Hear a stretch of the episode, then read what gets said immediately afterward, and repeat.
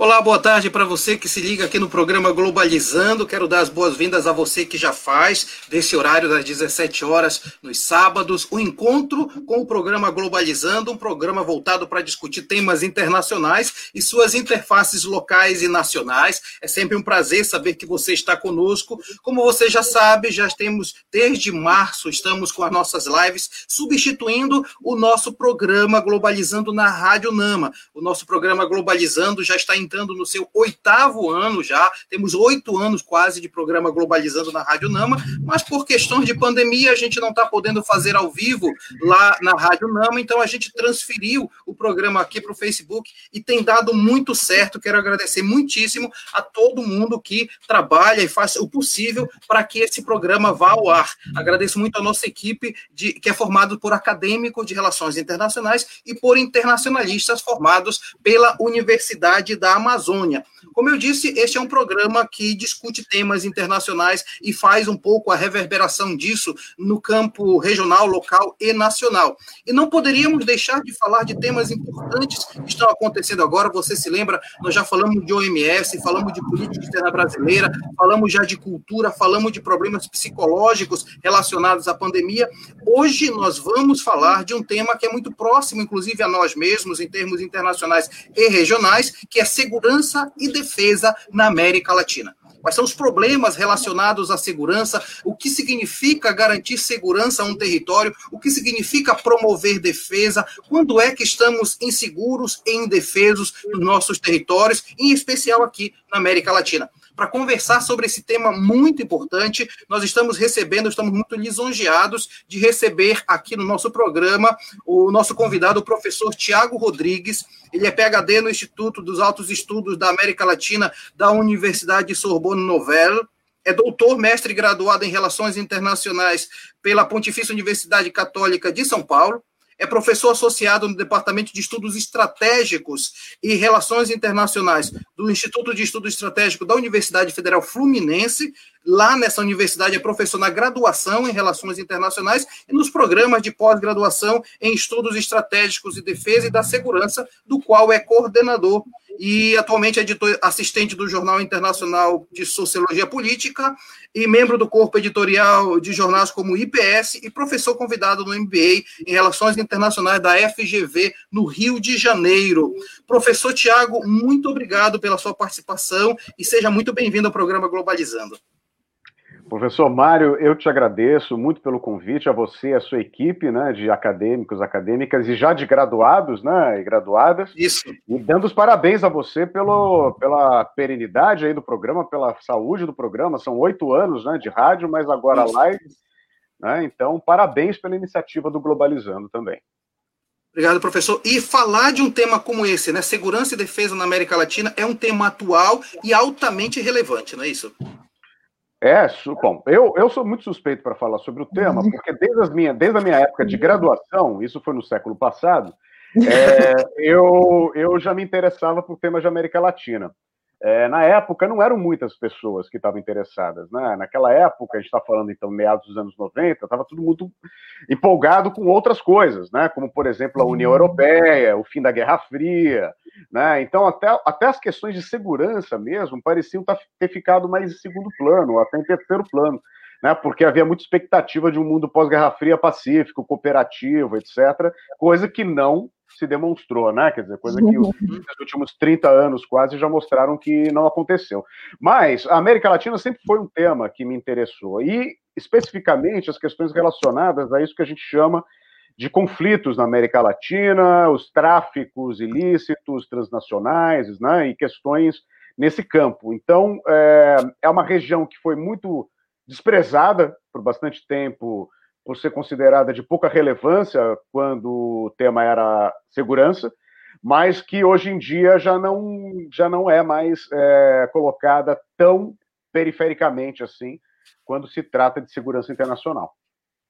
Muito bem, então quem vai conversar com a gente é o professor Tiago Rodrigues. E como você sabe, eu não faço sozinho o programa, né? A gente só coordena, mas quem faz realmente comigo são alunos acadêmicos de Relações Internacionais. Deixa eu dar então as boas-vindas diretamente de Lisboa para Emi Vilas Boas, seja bem-vinda, Emi. Obrigada, professor. Obrigada, professor Tiago, por nos se disponibilizar a participar. A todos vocês que estão ouvindo a gente, é sempre um prazer estar aqui. E queria dizer para vocês que se vocês podem fazer qualquer pergunta aqui no Facebook e mencionar o programa Globalizando, além de curtir a nossa página. Muito bem. Também dando as boas-vindas para a acadêmica do oitavo semestre, Isis Maíra. Seja bem-vinda, Isis. Oi, pessoal. Oi, professor Tiago. Bom dia. Oi, professor Mário Tito. É, eu gostaria de falar para vocês que é sempre um prazer estar aqui. E se vocês quiserem é, mandar perguntas também lá pelo Twitter, é pglobalizando. Segue a gente lá e pode mandar perguntas que a gente vai tentar responder aqui na live. Obrigado, Izzy. E também estreando hoje na apresentação do Globalizando está Eduardo Oliveira. Eduardo, seja bem-vindo. Obrigado, professor Mário Tito. É um prazer recebê-lo, professor Tiago. É...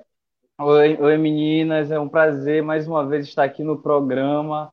E eu convido vocês que estão nos assistindo a mandarem né, perguntas aqui na nossa live é, no, no, nosso Instagram, arroba programa Muito bem, então nós vamos logo começar com perguntas que já estão chegando, que nós roteirizamos para apresentar ao professor Tiago, e você, enquanto isso, pode ir lá é, é, é, fazer o seu contato com a gente. Isis, então vamos começar com a primeira pergunta. A primeira pergunta veio lá do Facebook, aqui quando a gente está, a gente sempre busca é, falar com vocês e conversar com o pessoal que está seguindo a gente, então segue a gente, é do Sérgio Moraes, quais são as, os principais órgãos que auxiliam na busca da paz na América Latina? Bom, Sérgio, é, a América Latina ela tem é, algumas instâncias, né? Assim, em, termos gerais, na América Latina, a organização mais importante é a Organização dos Estados Americanos, a OEA. Né? Quer dizer, ela é fundada a partir de um tratado, que é de 1948, o Tratado de Bogotá, e que é, era permitido por aquele sistema que nascia naquela época, né? a gente está falando do início do pós-Segunda Guerra Mundial, a ONU já recém-formada, e a ONU permitia, já no seu tratado de Constituição, que organizações regionais inspiradas por ela própria fossem montadas também. Então a OEA é, ela foi, ela foi constituída basicamente para ser uma, uma representação para os assuntos locais caribenhos e latino-americanos, né, é, dos temas de paz, principalmente, né, e para resolução pacífica de controvérsias. Esse é o principal órgão, né, quer dizer, digamos que é o principal órgão formal.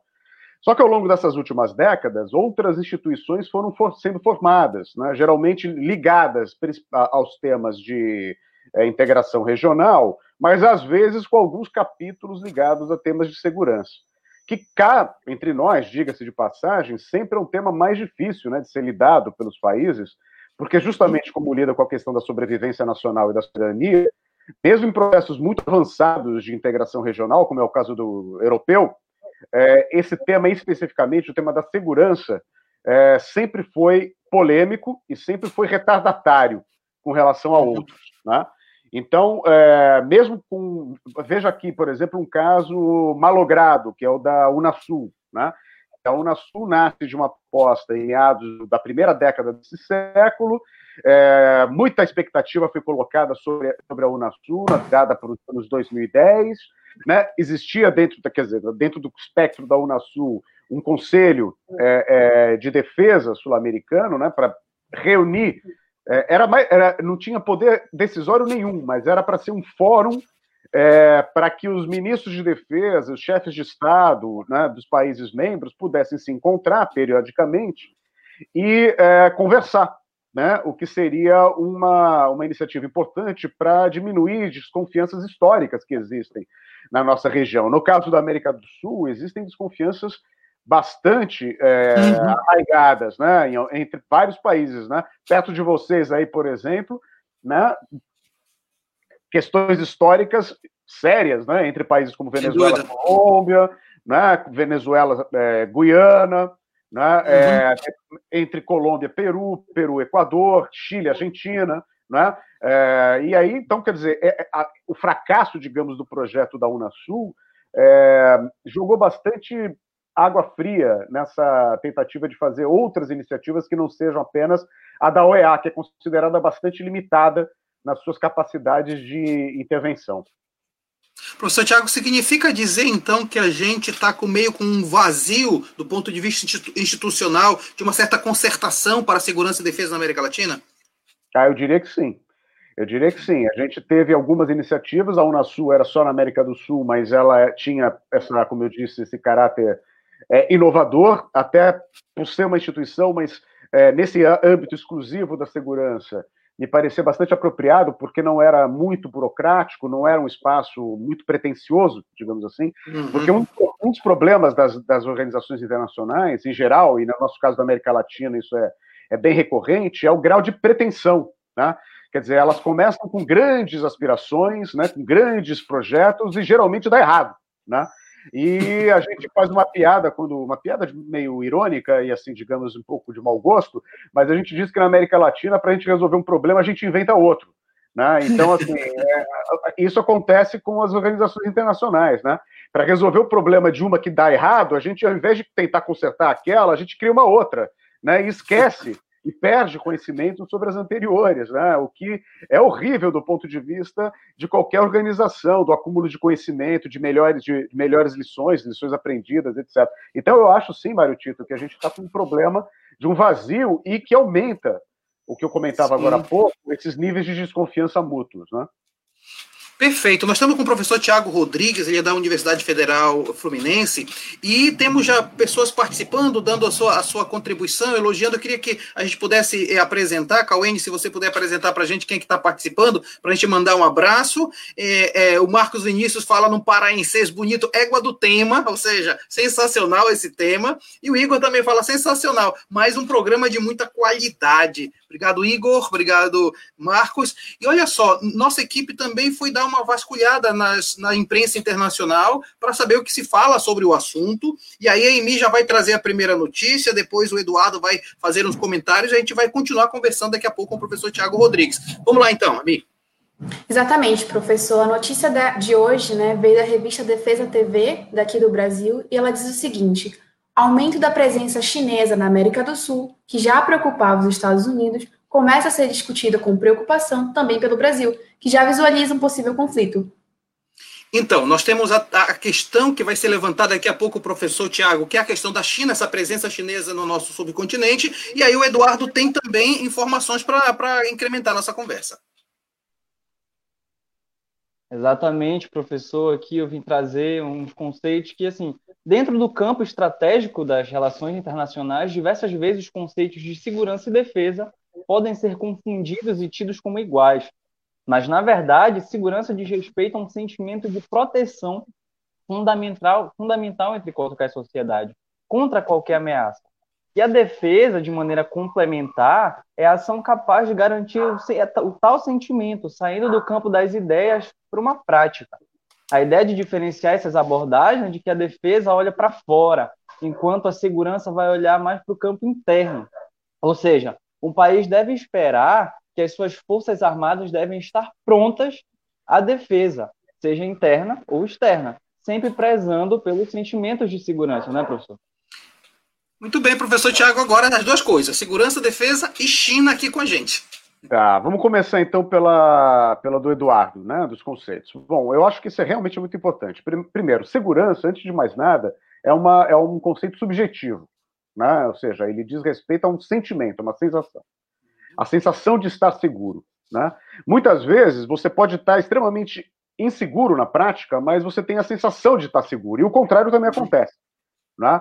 É, por isso que segurança é um tema muito delicado, porque, obviamente, diz respeito à nossa preservação física, a dos nossos entes queridos e da propriedade das coisas que nós temos, do ambiente em que vivemos, né? isso no nível mais próximo, e da segurança nacional num, num âmbito maior, mais amplo. Mas, antes de mais nada, é um sentimento. Por isso que é tão manipulável. Né? Por isso que ele é tão manipulável é, por é, políticos, né, em épocas de uhum. eleição, né, pessoas que pouco entendem do tema, mas que sabem do impacto que ele tem na vida cotidiana e na, nas aspirações e na vida é, cotidiana de todos nós. Então, por se tratar de algo abstrato, estar seguro, sentir-se seguro, né, ter, quer dizer, ter uma dimensão abstrata, ele é muito manipulado. Só que ele tem uma dimensão prática também, quer dizer, o que, que é estar seguro? Isso vai depender muito da perspectiva que a gente analise. Né? É, depende muito do que a gente considera segurança e depende do tema também. Né? É, então, essa é uma questão que a gente vai voltar a falar e eu vou tentar linkar depois aí com o tema da China. Já defesa, defesa é uma política. Como você disse, você falou prática, tem razão, a prática. É uma política de Estado. Né? É, é, igual a política externa, é igual a política de saúde. A política de uhum. defesa é uma política de Estado, ou seja, é uma política que o Estado faz para manter né, o, é, o, território, a população e as riquezas de um determinado país. Então, a, de, a defesa ela é primordialmente voltada contra ameaças externas, esse é o conceito básico, fundamental do que é defesa, e é uma política de Estado, ou seja, isso diz duas coisas, não é política de governo, uhum. então, em, em, princípio, o Brasil e qualquer país deveria ter uma estratégia de longo prazo voltada às suas questões prioritárias, é? elegê-las e qualificá-las diretamente, de um jeito claro, transparente e duradouro, ou seja, se o presidente é X ou Y, não deveria haver né, uma mudança substancial é, da prática da defesa, porque é uma política que diz respeito a algo que é duradouro. O que, que é duradouro? O Estado e a sua expressão territorial de riqueza e populacional. Né? Então, defesa é isso. Por isso que quando você menciona a questão da defesa, de dentro para fora, etc., é primordial a gente lembrar que defesa é principalmente para fora. Né? E que o papel principal, primordial, como diz a Constituição do Brasil, a função precípua das Forças Armadas é a defesa da pátria contra ameaças externas. Tá? Essa é uma coisa muito importante. E que, no nosso caso, no caso brasileiro, isso tem sofrido debates, tem sofrido é, manipulações nos últimos anos, desde o final do, da, da, primeira década do século, desse século, é um tema delicado, ou seja, a presença de militares em questões de segurança interna, por exemplo, em segurança pública, coisa que em outros países da região, a gente vai ter tempo de falar sobre isso, já entrou numa outra fase e que é uma fase muito delicada, na qual militares é, têm presença constante em funções policiais, por exemplo. Tá? Então, isso é um, é um, é um problema sério que a gente tem que, que levar em consideração. Né? Muito bem, olha, nós estamos aqui no programa Globalizando. O professor Tiago Rodrigues está conosco discutindo segurança e defesa na América Latina. E você pode participar conosco no programa Globalizando. E justamente porque é, é uma conversa que a gente pode ter desdobra, desdobramentos posteriores em outros momentos, dentro do curso de Relações Internacionais e também participando de outros eventos que nós promovemos na nossa universidade. Emi Vilas Boas tem pergunta, não é isso? Acho que a Amy teve problema. Mas, Tiago, eu quero aproveitar logo para fazer a pergunta que a Amy ia fazer para você, que é da ah. Rafaela Viana, é, do Facebook. E é uma pergunta muito interessante na medida em que ela quer saber quais são as medidas de segurança utilizadas na América do Sul, especialmente quanto à tentativa de amenizar essas tensões por conta dos refugiados nas fronteiras dos nossos países. Hum, bom, Rafaela, essa pergunta é muito importante. A questão dos refugiados é, ganhou é, vulto é, nos últimos anos, principalmente com a crise venezuelana, né? É, gerando uma onda de, de migração é, que está sendo tratada, inclusive, com um conceito ligeiramente distinto, que é um conceito de migração forçada. Né? É, uhum. Tem alguma diferença, a gente pode discutir depois, não é exatamente igual ao refugiado, mas o fato é que uma, uma, população significativa, milhões já de pessoas, se deslocam né, da Venezuela em direção a outros países, né? São ondas sucessivas de migração que começaram por volta de 2014 e 2015 e não pararam ainda. Né? As primeiras ondas, as primeiras é, ondas foram de pessoas é, de classe média alta, classe alta, que foram para Panamá, para os Estados Unidos, para alguns para a Europa, para a Espanha, etc. E depois pessoas de classe mais baixa, pessoas de menos, menos posse, e que começaram a ir, por exemplo, para os países vizinhos. Né? Algumas pessoas tentando chegar mais longe, outras ficando pelo caminho. Né? Então, houve levas que foram pessoas visando chegar a países como Chile e Argentina, né? o, que, o que leva uma circulação pela costa pacífica, outras pessoas entrando via Brasil, né? pela nossa fronteira com Roraima, fronteira com. A, com Pacaraima, o que levou é, o governo brasileiro a montar uma grande operação, chamada Operação Acolhida, que é coordenada pelo Ministério da Defesa, mas que é um pool de, de ministérios, né, que, que atua conjuntamente é, em Roraima para tentar, como diz o nome, receber essas pessoas, acolhendo-as e podendo, na medida do possível, conferir a elas status de refúgio e direcioná-las a outras partes do país, na tentativa de integrá-las à vida nacional. Né? Integrá-las significa encontrar uma moradia estável, é, estudo para pra, as crianças, adolescentes, emprego para os adultos, né? quer dizer, uma atenção médica para aqueles que necessitam. Eu tive a possibilidade de fazer duas é, pesquisas de campo é, nos últimos anos em Pacaraima e duas em Cúcuta, que é a cidade da fronteira na Colômbia, uhum. né, e que é a principal é, zona de passagem de imigrantes venezuelanos do mundo. Ali passou já milhões de pessoas. Né? É uma fronteira viva, é uma cidade grande, a capital de um departamento que é um estado colombiano, né? é muito integrada historicamente com a Venezuela. O fluxo na Venezuela, é, fluxo entre Colômbia e Venezuela historicamente era o contrário, né? era da Colômbia para a Venezuela. Né? A Venezuela foi um país que, desde os anos 70, atraiu colombianos, porque estava numa situação política mais estável e econômica mais estável, e agora né, houve, uma, nos últimos anos, uma inversão dessa situação, fazendo com que muitas pessoas, inclusive colombianos que há décadas vivem na Venezuela, voltassem ao país, né, e os seus filhos e netos, já nascidos na Venezuela, entrassem na Colômbia na tentativa de buscar melhores condições de vida, criando situações muito delicadas, tanto do ponto de vista humanitário quanto do ponto de vista de segurança.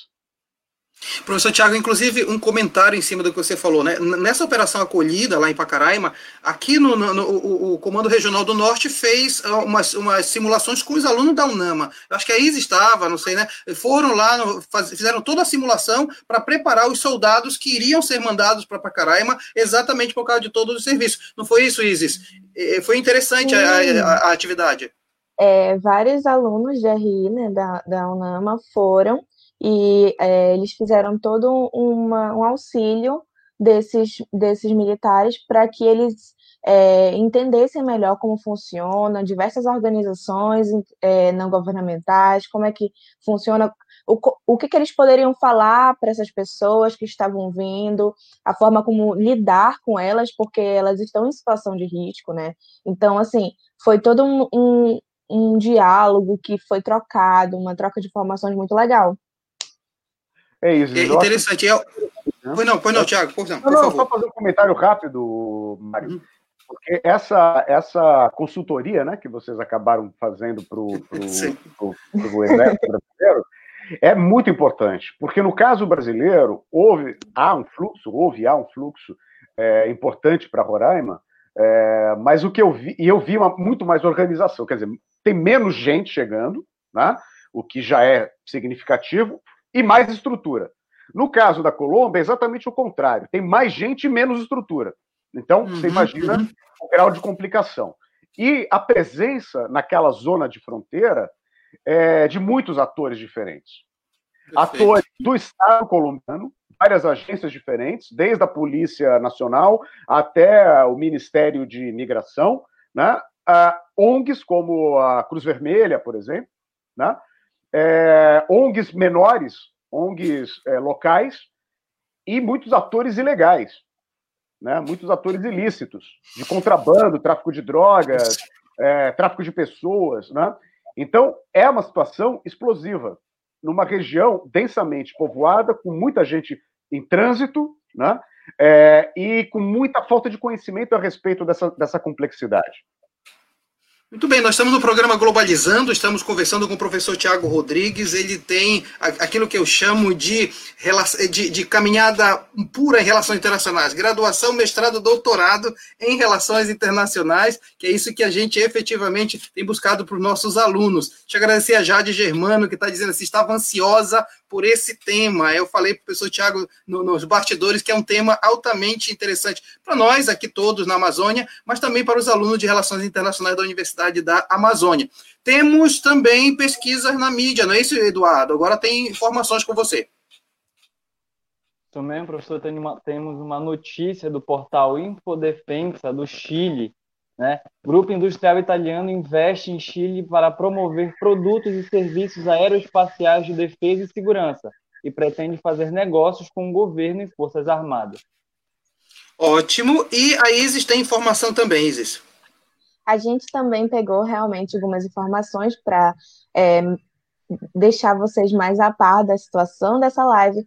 E a América Latina, ela é considerada uma das regiões mais pacíficas do mundo. Se por um lado, a comparação entre com os conflitos armados ocorridos nos demais continentes corroboram com essa assertiva, né? Por outro lado, a situação de pacífica, né, não quer dizer ausência de conflito como a gente sempre fala né, no curso, é, com o fim da Guerra Fria, a redemocratização de maior parte do continente, é, a influência dos debates e decisões acerca dos temas de segurança e, tem, e, e organizações internacionais, entre outros, foi criado um ambiente para o estabelecimento de uma série de mecanismos de coordenação e controle no campo da segurança e da defesa nessa região.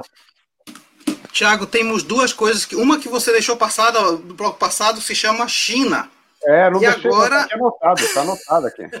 e a é. outra que o Eduardo, o Eduardo falou sobre Itália. Então, ah. assim, parece que você falou assim, olha, a América Latina voltou a estar mais ou menos no centro dessa discussão. É, olha, fala da China, né? É o seguinte, a presença chinesa, é, o modo como a China faz a sua política externa e a sua política de influência em outros continentes varia muito. Né? Então, ela é mais agressiva em alguns lugares e mais sutil em outras. Né? Por exemplo, na África, ela é muito agressiva. Né? Ela chega comprando tudo, influenciando governos, é, tendo uma presença muito visível né, na, na, sociedade de vários países, não só na África Oriental, mas também na África Ocidental. Né? Já na América Latina, a presença tem sido mais branda, mais sutil, um pouco de uma estratégia um pouco mais é, gradual. Mesmo assim, uhum. a China tem é, alguns lugares em que ela tem investido né, é, numa presença um pouco mais assertiva. Um desses lugares é a Nicarágua, por exemplo, acordos comerciais e apoio militar. Né? Uhum. A, é, o projeto em construção de um outro canal, que é um canal para competir com o canal do Panamá. Né? Quer dizer, a ideia de fazer um canal pelo, pela Nicarágua é tão antiga quanto a ideia de fazer um canal pelo Panamá né, já havia essa possibilidade. Mas a época, no final do século XIX, começou a ser feita pelo Panamá, e isso é todo um tema, mas agora a China está eh, bancando uma obra lá pela, pelo, pelo, pela Nicarágua, com, com um canal que vai ser, digamos, mais apropriado para os grandes navios atuais, coisa que o canal do Panamá tem hum. dificuldade hoje em dia. O canal do Panamá já não é mais todo tipo de embarcação que passa pelo canal do Panamá. Né? É, isso é uma coisa. A outra, há aproximações com países da América do Sul, no campo da defesa também, como é o caso do Equador.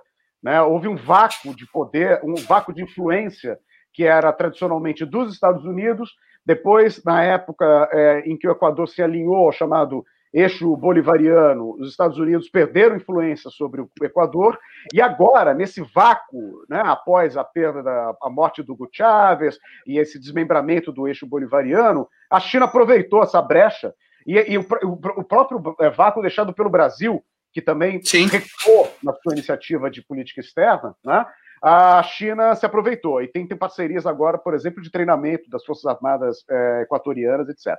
Então a China ela tem estratégias assim, além da presença, por exemplo, do, é, uma, uma, base de lançamento de foguetes é, na Argentina, né, um porto é, também na Argentina, um porto no Equador que não tem presença militar, mas é um porto que está sendo construído e que, enfim, a possibilidade de ter ou não fica um pouco ambígua, né? Nossa, a presença chinesa ela não é muito evidente. Então a China ela tem essa, essa entrada, digamos, pela América Central e pelas beiradas, digamos assim, né? Uhum. Pelas beiradas. Né? Já outros países têm estratégias um pouco mais claras, como é o caso da Rússia com relação à Venezuela, que é sabido já há muitos anos do apoio explícito da, da, da Rússia, antes o governo Chávez, agora o governo Maduro, né, e que tem sido, inclusive, o grande sustentáculo do governo Maduro diante dessa crise que já dura muitos anos num país fragmentado como é a Venezuela. Né? Então, essa é uma situação, é uma situação que preocupa os países da região, inclusive o Brasil, claro.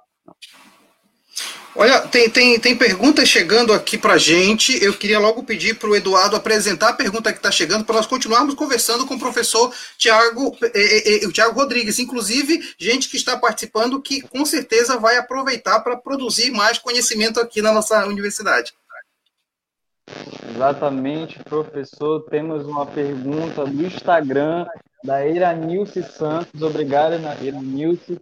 Ela pergunta o seguinte: como a pouca integração entre, os, entre o restante dos países latino-americanos e o Brasil, né, interfere na falta de segurança? E, Tiago, deixa eu aproveitar para incrementar um pouco também essa pergunta da Iranilce, dizer assim, hum. será que os analistas chamam de essa guinada à direita que a América Latina deu de alguma forma, também interferiu nesse descrédito das atividades dessa, dessa concertação?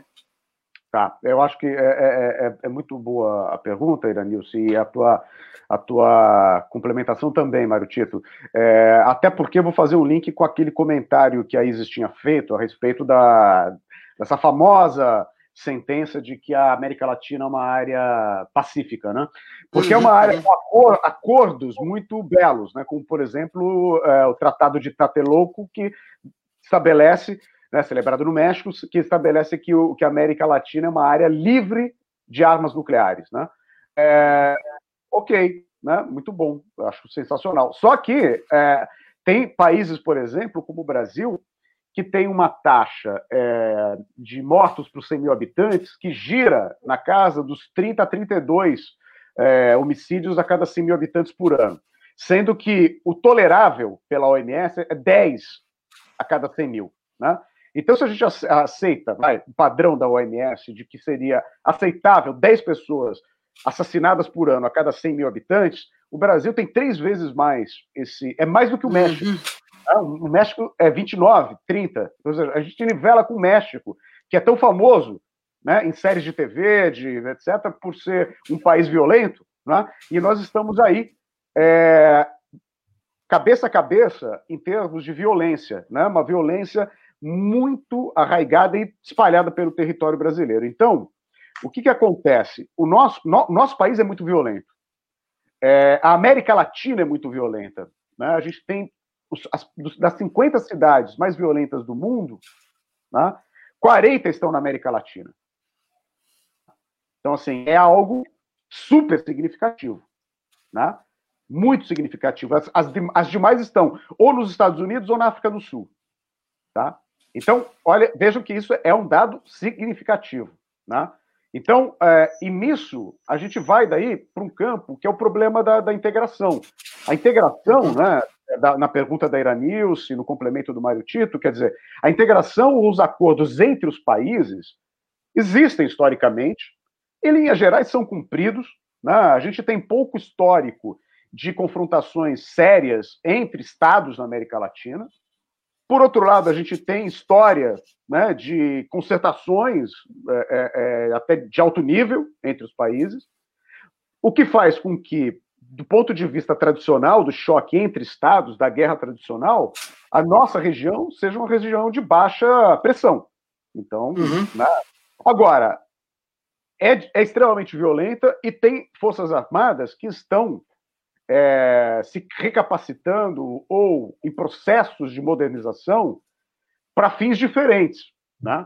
Então, assim, há, um, há duas modalidades de, de, objetivo. Uma, que é a tradicional, que tem a ver com aquele comentário que o Eduardo fez agora há pouco, que é para defesa, é, que é, por uhum. exemplo, que as Forças Armadas Brasileiras dizem oficialmente que estão dedicadas, né? ou seja, projetos de grande porte que as Forças Armadas Brasileiras desenvolvem, como o submarino de propulsão nuclear, né, ou o, proje o projeto FX dos caças, né, são pro pro projetos de defesa no sentido tradicional.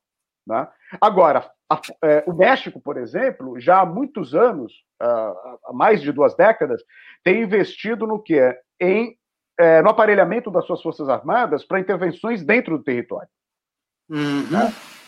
Coisa que antes também a Colômbia já havia se adiantado, até por conta de um conflito civil, etc., no seu próprio território. Então a gente tem é, situações distintas, né, quando a gente fala da Itália entrando no Chile, ou outras cooperações que o Brasil, por exemplo, tem feito para na realização desses projetos grandes, né, no caso da cooperação com a França, no caso da cooperação uhum. com a Suécia, né, é, para desenvolver veículos, para desenvolver novos, novas tecnologias, são objetivos diferentes. Tá?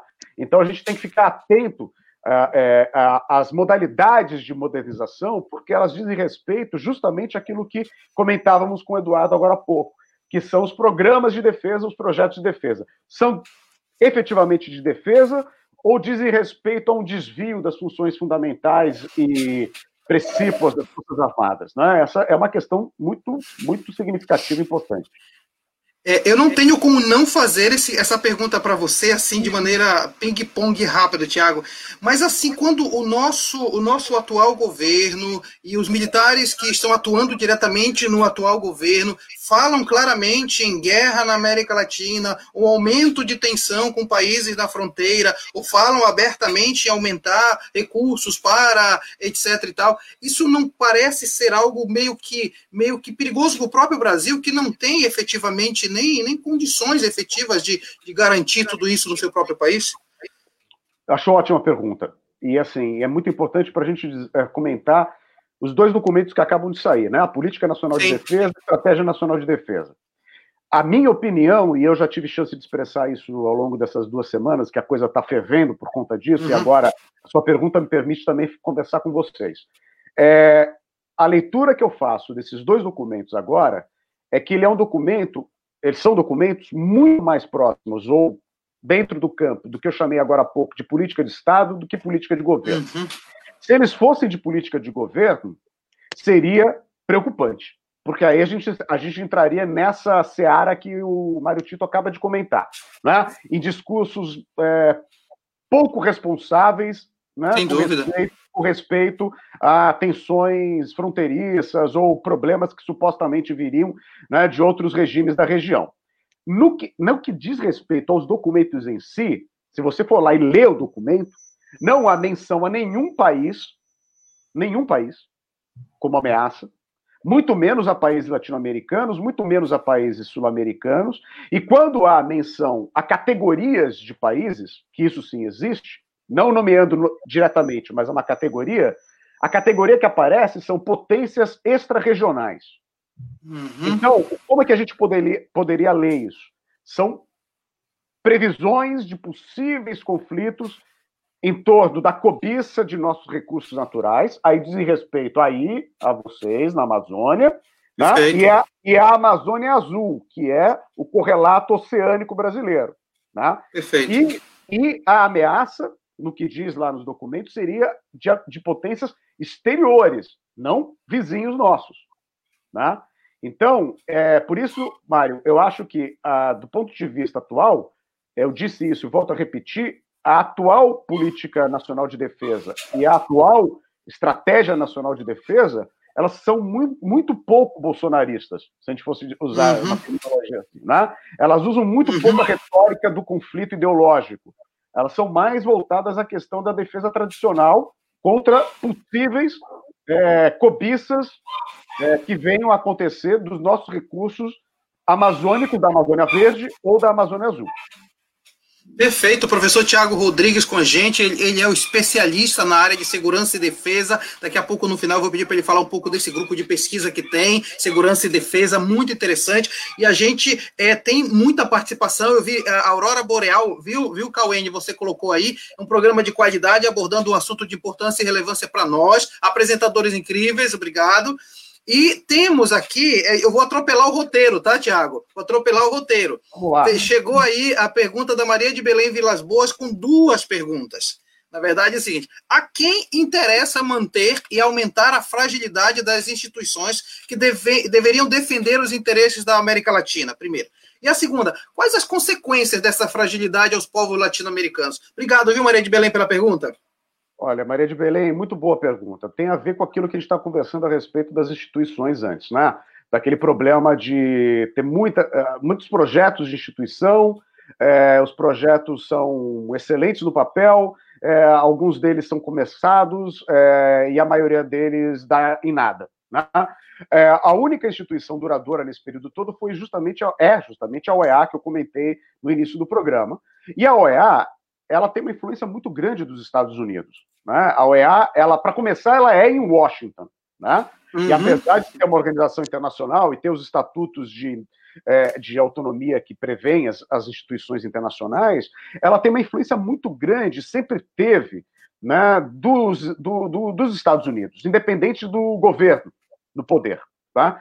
Então, por isso que houve outras iniciativas subregionais né, ao longo dessas décadas, desde a fundação da OEA. Uhum.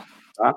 E o que acontece, a pergunta é ótima, né? A quem, olha, por exemplo, quando houve a crise na Bolívia, é, a crise de durante o, o governo Morales no seu início, a crise chamada que foi conhecida como uma crise separatista entre a região uhum. da meia-lua, que é aquela região da parte fronteiriça com o Brasil, né, que é a parte baixa da Bolívia, e a parte alta, que é do altiplano, né, quer dizer, a parte mais rica da Bolívia com a parte mais pobre da Bolívia, quem fez a mediação ali foi a Unasul.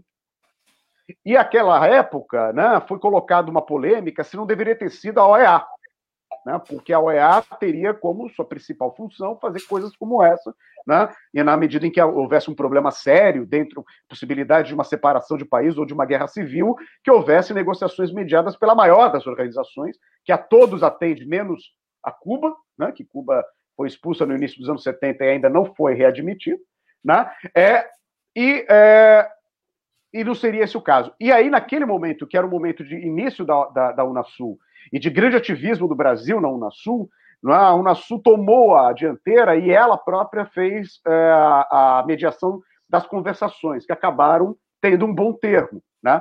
Então, a tua pergunta, Maria de Belém, é, a gente deve olhar para o seguinte, é, seguinte problema. Né? E aí o Mário Tito tinha perguntado, ah, guinada à direita, quer dizer, países que têm discursos nacionalistas, vamos colocar assim, independente de ser uhum. direita, esquerda, Discurso nacionalista, geralmente, né, como é, óbvio, enfraquecem as, as relações multilaterais. Né? Porque todo discurso nacionalista tem em si uma alma autonomista. E a alma autonomista é uma ilusão de que esse país consegue se bastar a si próprio, né? ou que ele vai uhum. conseguir lidar com seus problemas sem precisar recorrer a outros países né? ou recorrer a apoio externo. Então, países nacionalistas, independente da coloração ideológica, tendem a não apoiar fóruns multilaterais. Tendem a fazer acordos, quando fazem, bilaterais. Né? E buscam fazer acordos bilaterais com países sobre os quais eles têm mais poder, ou seja, com países mais fracos. Né? Uhum. Então, a gente pode dizer, Mário Tito, que a gente está vivendo uma, uma onda não só de é, é, governos mais à direita, etc., é, porque isso é, também é uma coisa a ser discutida, porque o que a gente vive são retóricas nacionalistas, né? Hum. E essas retóricas nacionalistas, elas enfraquecem projetos de cooperação. Tá? A gente vê algo semelhante na Europa e a crise pela hum. qual passa a União Europeia. Tá? Pouca gente acreditava que a União Europeia passaria por um retrocesso ou uma ameaça que tem passado agora, né, a EMI está lá em Lisboa, então está na, tá na União Europeia, né? Com de, que o Brexit é a maior expressão, mas não é a única expressão da crise que a União Europeia passa, né? depois dos avanços que houve desde o final dos anos 90 e início dos anos 2000. Né? Esses processos não são lineares, né? eles são passíveis de crises. E essas crises têm a ver ali com, com, com uma tensão que existe constante entre mais multilateralismo e cooperação e mais isolacionismo e nacionalismo. Né? E são dois polos que estão em constante briga nas relações internacionais. Agora, na América Latina, a gente vive uma pressão maior no polo isolacionista e no polo uhum. nacionalista. Uhum. Começando com o nosso Big Brother lá de cima, com os Estados Unidos. Tá? Que ajuda muito a entender o que acontece no resto da América Latina. O que acontece nos Estados Unidos influencia muito o que acontece no resto da América Latina. Muito bem, professor Tiago Rodrigues com a gente. Olha, tem, o que ele está falando destrincha assim, tantos temas que a gente poderia ficar aqui umas duas horas. E olha que eu nem falei ainda dos Estados Unidos da América, né? Mas vamos continuar aqui no roteiro. Isis, você tem informações de, de, de matérias internacionais? Tem informações aqui do portal da Argentina, o IFABAI, o governo nacional da Argentina revoga decretos do governo que serviam como base para a política de modernização da defesa nacional. Informações que vêm da Argentina e temos mais conteúdo para embasar nossa conversa aqui no programa Globalizando com Emi Vilas Boas. Exatamente, professor. Os Estados Unidos vai chegar na conversa, né?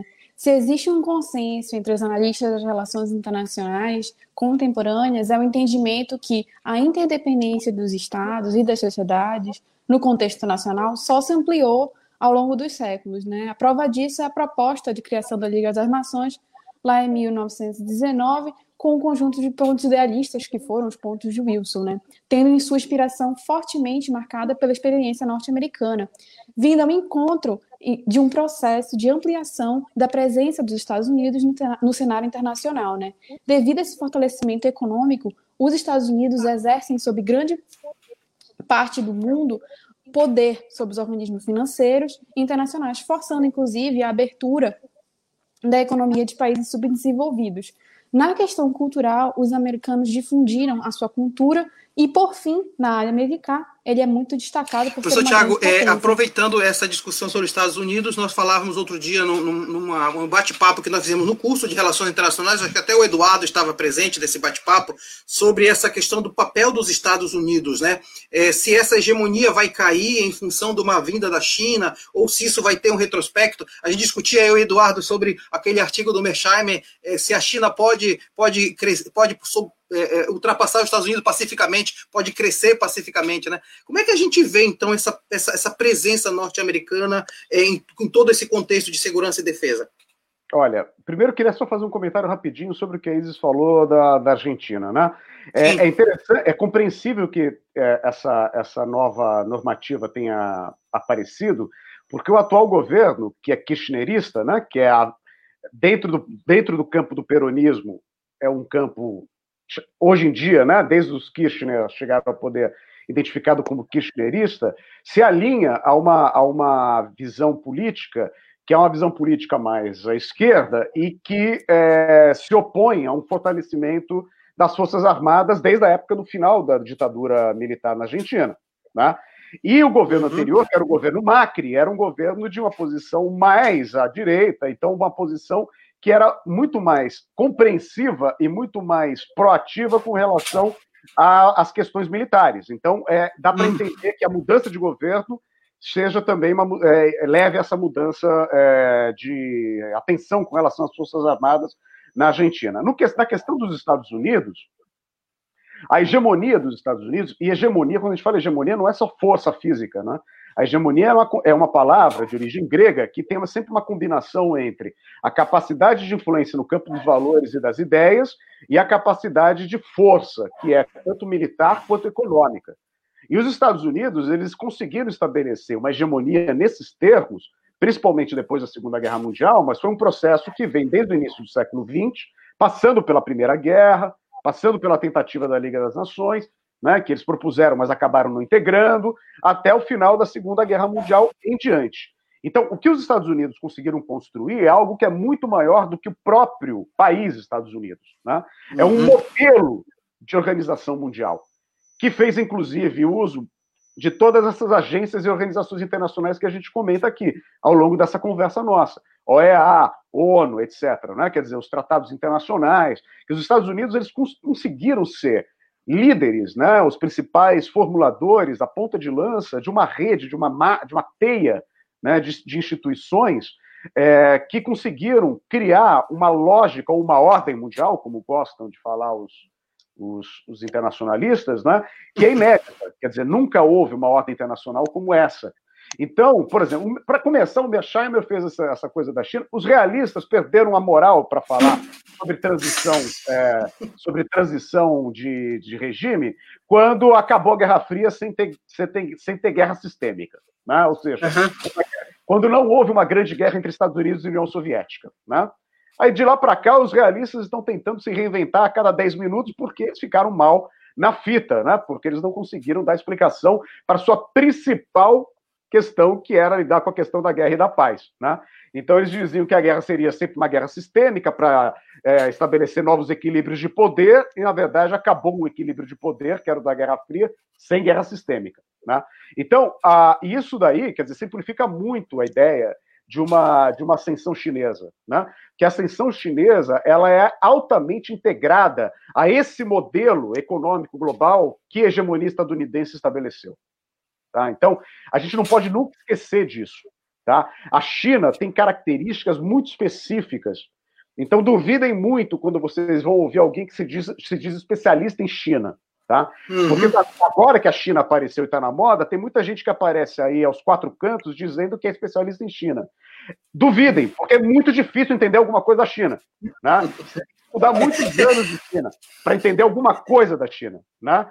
E uh, aí aparece um monte de gente que não sabe nada, nem fala nada de mandarim, dizendo que é especialista em China. Né? Então, assim, eu, por exemplo, tenho muitos cuidados quando eu falo sobre China. Admito que de China eu sou um, um aprendiz e um interessado, né? Mais uma coisa eu posso dizer: a China ela cresce de um modelo muito peculiar, né? mantendo um regime político fechado e abrindo gradualmente né? ilhas de hipercapitalismo conectadas com a globalização, que é a globalização impulsionada pelos Estados Unidos. Perfeito. É, professor Tiago, interessante o que você acabou de falar sobre China, porque a mesma coisa a gente diz aqui na, na UNAMA, na nossa região, sobre a Amazônia. A pessoa que diz assim, nós conhecemos a Amazônia, mas não sabe entender que existem várias Amazônias. A Amazônia que tem lá no Amapá é diferente da de Roraima, que é diferente de Porto Velho, que é diferente de Manaus, que é diferente de Belém, que é diferente do continente, que é diferente das ilhas. Então, tornar-se um pouco assim especialista em Amazônia, sem ter pisado aqui e sem ter conhecido, é um pouco isso que você falou. É, é tentar jogar um conhecimento que é altamente amplo sem saber a diversidade. Sabe por que eu estou falando isso? Porque tem uma pergunta agora que a Isis vai fazer que nós vamos entrar um pouco na Amazônia, saber como é que se dá esse discurso da segurança e da defesa dentro da Amazônia. Isis, com você. É, bom, o, a pergunta é do Gabriel Mandela, Mandeleno, e ele pergunta assim: existe um, alguma política específica de defesa que vise impedir a intervenção externa na Amazônia? Hum. E aí? Gabriel, é, é, não, existem, né? Quer dizer, aqui, se a gente está falando da Amazônia brasileira, né? Sim. Primeiro, Mário Tito, você tem toda a razão, tá? É, tem, muito, tem muito acadêmico aqui do Centro-Sul, uhum. Rio de Janeiro, São Paulo, Belo, Belo Horizonte, Porto Alegre, etc., que reclama dos colegas estrangeiros que acham que sabem do Brasil e que falam de fora e tal, não sei o quê, e que aqui fazem a mesma coisa no Brasil. acabam reproduzindo o mesmo tipo de olhar colonial, né? É um olhar colonial. Ah, eu, suponhamos, eu aqui do Rio de Janeiro, não sou especialista na Amazônia e nunca fui à Amazônia, nenhuma Amazônia, nem a Manaus, nem a, nem a Belém, nem, a, nem a, a, Boa Vista, nem a Porto Velho, não é isso? Então, assim, Exato. é só chamar atenção para os nossos próprios brasileiros não fazerem o mesmo que a gente reclama que os estrangeiros fazem conosco, né? Então, é um...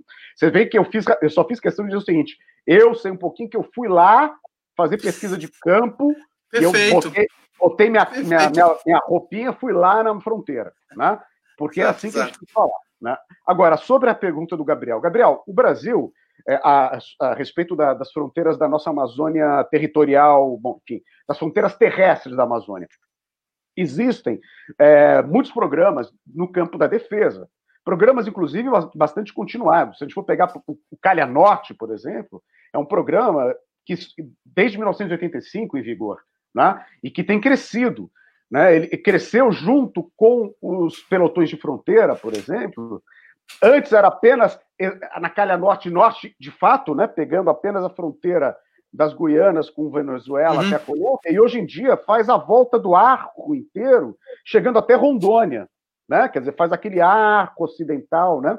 Com os pelotões, etc. E o programa Calha Norte incluiu é, é, municípios que não são só de, da faixa de fronteira, municípios que estão também para a zona interior de estados amazônicos, da região da Amazônia Legal. Né? Então, existem projetos como esses que são de presença no solo, de tropas ou de equipamentos de monitoramento.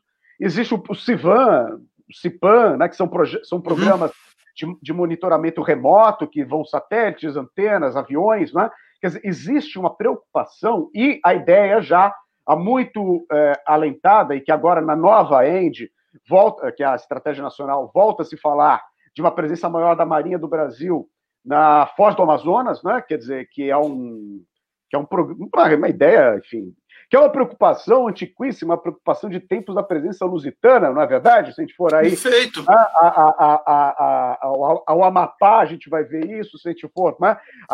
Aqui em Belém, Tiago, tem o, o, o, Forte do Presépio em Belém, ele foi construído exatamente por essa segurança. A minha cidade aqui perto se chama Vigia, exatamente porque era posto de vigilância para a entrada de navios não portugueses. Pois é, exatamente. Dessa imensidão, desse, dessa, dessa boca desse rio, que o primeiro que passou por aí, que era um espanhol, achou que era um mar doce, né? E não sabia que era a boca do rio, né? E isso tudo, isso existe. Agora, como programa de defesa, né, para o Gabriel que fez a pergunta, os programas de defesa, eles têm a primeira das suas funções, a primeira dos seus objetivos é dissuasório. Né? Então, o que, que significa? Qual o conceito de dissuasão? Dissuasão é mostrar para os outros que você tem condições de defender aquilo que é seu. Né? De modo a desencorajar que qualquer outra, outro país tente alguma coisa. Quer dizer, a ideia, da, a ideia da dissuasão é mostrar que você tem condições de reagir para que nada aconteça. Né? É, é, é uma frase muito antiga, atribuída a um teórico da guerra romano, o Vegécios, que, que dizia o seguinte: se queres paz, prepara-te para a guerra. O que, que ele quer dizer com isso? Não é, não é atacar o outro. Preparar-se para a guerra é o seguinte: você vai estar preparado e o outro de fora vai te espiar e ver assim: bom, se eu tentar entrar lá, ele vai arrancar minha orelha. Então eu não vou entrar. Né? E aí não acontece nada. Então a ideia é que não haja nada. Para isso é que existem os programas, né? não são programas ofensivos, eles são programas defensivos. E esses existem e são bastante é, são bastante caros às nossas forças armadas, incluindo daí a Amazônia Azul com o programa do submarino nuclear, por exemplo. Por que um submarino nuclear, né, de propulsão nuclear? Porque é um submarino que tem, em princípio, capacidade de submersão eterna. Né? É claro que não é eterna porque tem gente lá dentro, uma hora tem que sair. Uhum. Mas ele não precisa, como os, os, os submarinos é, elétrico diesel, subir né, para a superfície com frequência, o que faz com que eles fiquem vulneráveis e rastreáveis. Ele pode ficar é, submerso sem ser é, rastreado né, pelos radares e até mesmo pela maioria dos satélites é, militares que, que orbitam o planeta Terra.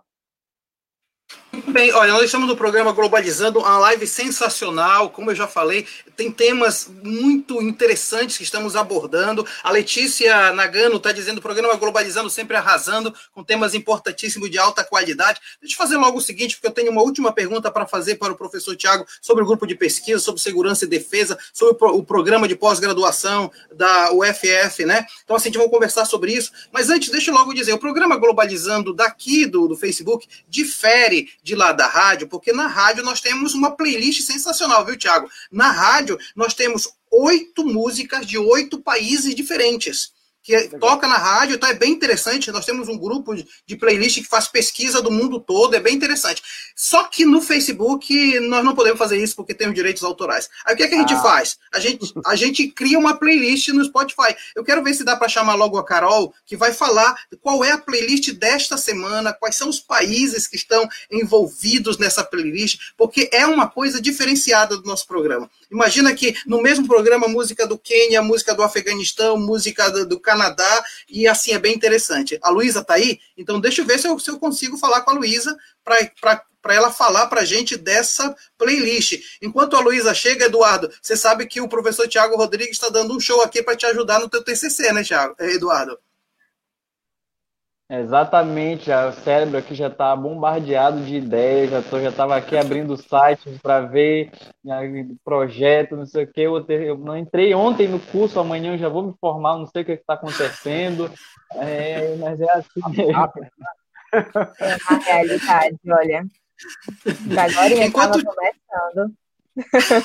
enquanto, enquanto a Luísa não chega, e Tiago, deixa eu perguntar então para você. Me fala um tá. pouquinho do programa, da tua paixão por essa questão de segurança e defesa, a paixão por relações internacionais. Essa galera aqui, o nosso curso da UNAMA tem está fazendo 15 anos, então assim, já tem vários professores, inclusive da nossa grade de professores, três são professores já doutores e são formados pela UNAMA. Então, assim, a gente, a gente gosta muito disso. Queria saber disso, do, do teu testemunho sobre isso, Tiago.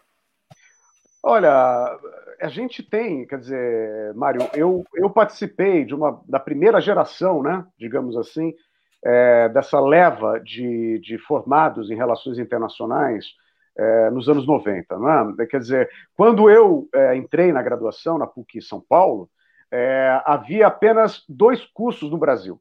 Né? E hum. hoje, o a, último número que eu vi eram 118, mas eu não sei mais. Sim. Né? Deve ter aumentado um pouco mais, né? É, deve estar por aí. Eu, eu, e são 20, 20 e poucos, 25 anos, vai, né? É, e isso é uma coisa muito interessante, né? É, é, a paixão pelos temas internacionais é, é uma coisa que, para mim, como você viu, de cabo a rabo aí, estou formado nessa área, né? Desde a uhum. graduação até o pós, né? E, e os temas de segurança dentro desse grande desse universo, eu acho que uma das grandes é, riquezas da área é justamente o universo ser muito amplo de temáticas, né? Segurança é um deles, né? Mas é, há muitas, né? Há dezenas de possibilidades de temática para os estudantes, é, para os estudantes de relações internacionais. Né? Então, eu acho que essa é uma, é uma grande vantagem. Gera, um, gera bastante insegurança na hora da profissionalização. Né?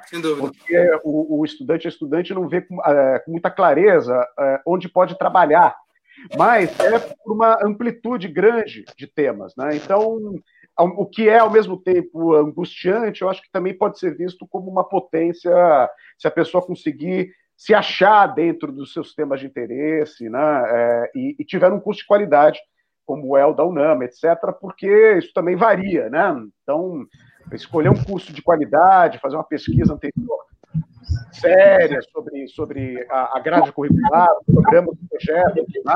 é algo muito importante para quem está interessado em fazer.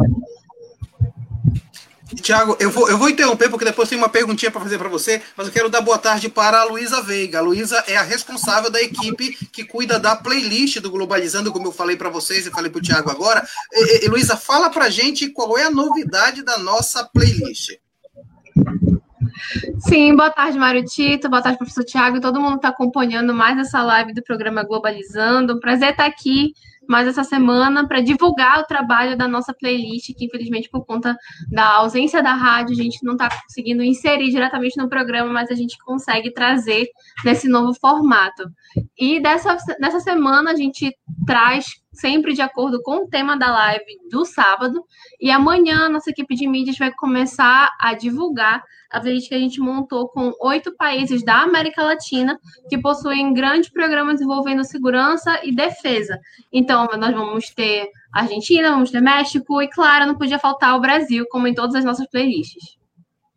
Muito bem, Luísa. Então tá todo mundo já convidado para a partir de amanhã. Já está no nosso, nosso Spotify, né? Já está no nosso canal do YouTube também, a nossa playlist. Muito bem. Tiago, voltando para você agora. Tiago, voltando para você agora, é para a gente concluir. É, você, você verifica nessa situação, o Brasil, nesse, nessa condição, com esse governo, estamos caminhando para que lado diante dessa questão da nossa defesa e segurança territorial? Tá. Para começar, eu quero dizer que eu vou seguir aí o, o, vocês do Spotify, tá?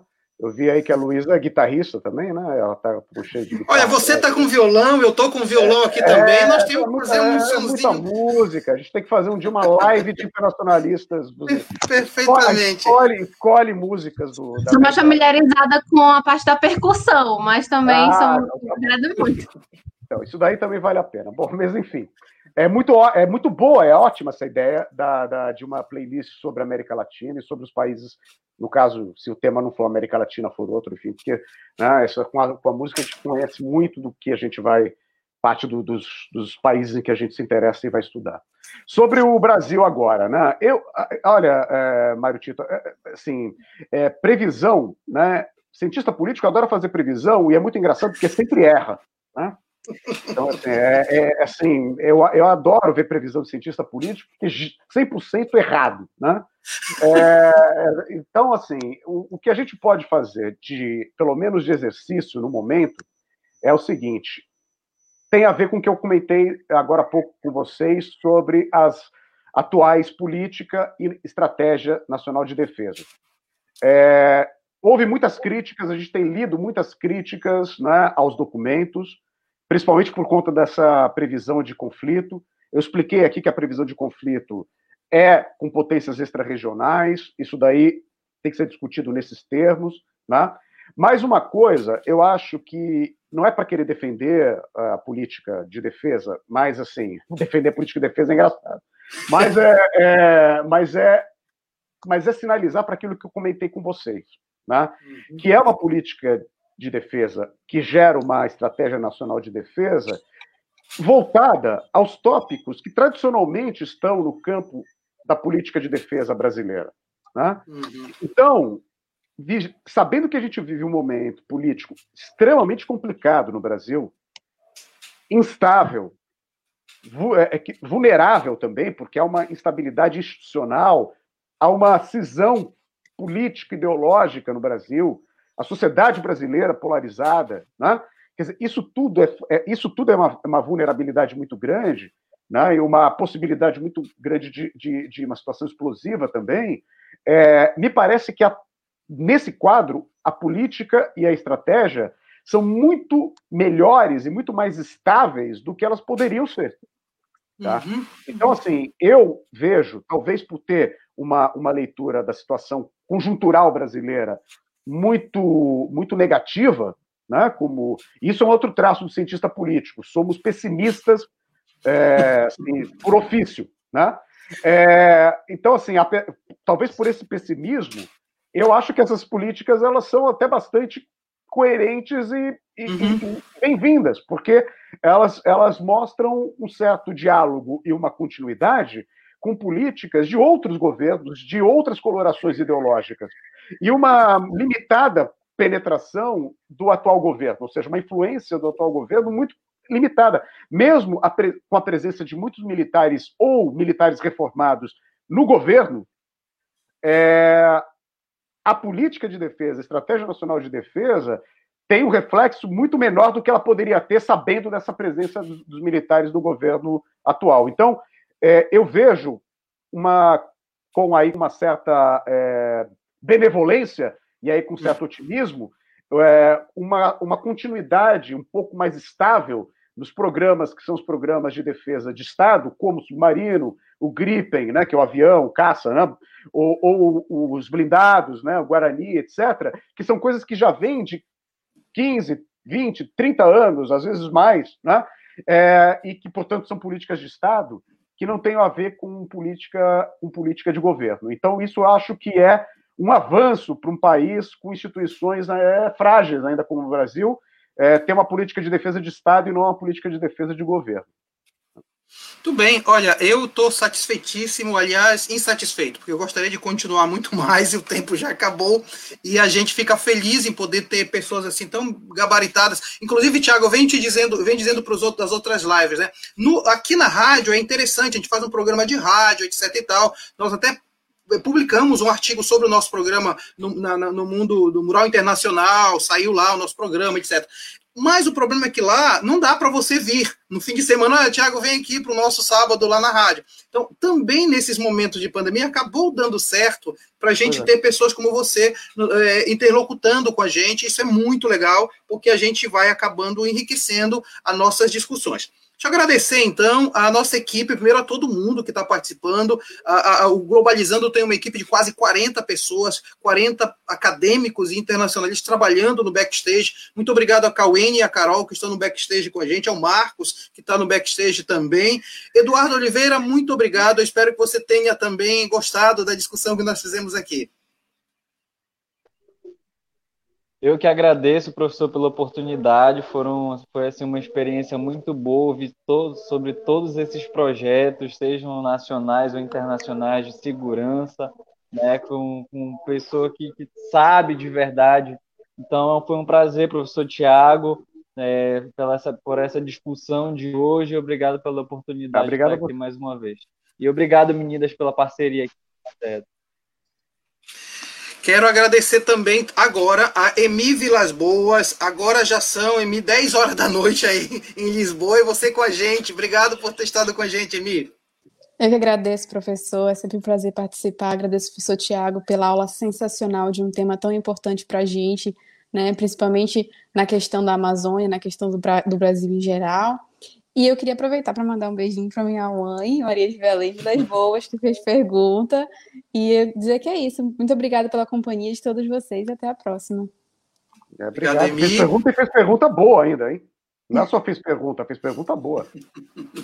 Exigiu do entrevistado, né, Tiago? Me deu trabalho. Isis, muito obrigado. Desejo, assim na frente do professor Tiago, desejo sucesso no seu TCC que você está escrevendo, que no final do ano você tenha sucesso na apresentação dele, tá? É, e vai ter qualificação agora em agosto, né? Bom, é, primeiramente eu queria muito agradecer ao professor Tiago por é, abrilhantar o nosso programa, todos os colegas de RI daqui que a gente está apresentando, do Globalizando, é, que estão assistindo, todo mundo que está assistindo a live aqui pelo Facebook, e dizer que vocês podem é, assistir essa e as outras lives aqui a qualquer momento no Facebook, porque fica gravado. E é sempre um prazer apresentar o programa Globalizando com vocês. Obrigada. Tá, eu só esqueci de dizer que o Eduardo faz parte da equipe de externas, que a Emi faz parte da equipe de mídias e que a, a Isis tem a, a responsabilidade de dar as orientações para todas as equipes como é que vai ser o programa. Né? Muito obrigado, Isis. E eu quero agradecer a coordenadora obrigado. da equipe de playlist, Luísa. Muito obrigado. Obrigada, Mário Tito. Obrigada a todo mundo que está acompanhando mais essa live foi muito bom para ter para mim ter acompanhado essa live que eu comecei agora o meu mestrado ele envolve integração na América Latina então obviamente que segurança é um tema muito relevante para para toda essa, essa pesquisa. Então foi muito gratificante para mim pessoalmente. Queria agradecer e também lembrar vocês de acompanhar também amanhã a divulgação da playlist que vai estar no Spotify e no nosso canal no YouTube. Tiago, programa o curso de Relações Internacionais da UNAM agradece na minha pessoa como coordenador, agradeço muito e a gente vai se encontrar pelos caminhos de relações internacionais, quem sabe encontrar esses alunos também, quem sabe na UFF, quem sabe na Abre, em algum lugar a gente vai se encontrar. E agradeço muito, viu? Eu, eu que agradeço, Mário Tito, foi um grande prazer. É, vocês estão de parabéns, é uma iniciativa ótima. É, não conheço outra igual aqui no Brasil, que tenha essa profundidade, esse grau de engajamento, de envolvimento de vocês, essa qualidade. Então, vocês estão de parabéns, é, foi um prazer. E fico à disposição para a gente conversar, para a gente levar adiante projetos e interconexões com o nosso programa de pós-graduação, um grupo de pesquisa que eu coordeno, enfim. Mário Tito e eu, a gente está sempre aí conversando, vamos levar isso adiante. Né? Boa sorte a todos quem estão terminando a graduação e quem já está no mestrado, quem siga adiante. Né? Sem dúvida, a gente vai se ver por aí, virtualmente ou não. Né? Muito obrigado a todos. Eu quero dizer que no próximo sábado nós, nós vamos conversar sobre o Tribunal Penal Internacional, um tema interessantíssimo. Nós vamos, já temos confirmada a, a, a, professora que estará com a gente. Quem vai estar com a gente é a professora Larissa Ramina, da Universidade Federal do Paraná vai falar para a gente sobre Tribunal Penal Internacional. Aguardo você. Muito obrigado pela participação. Até o próximo sábado.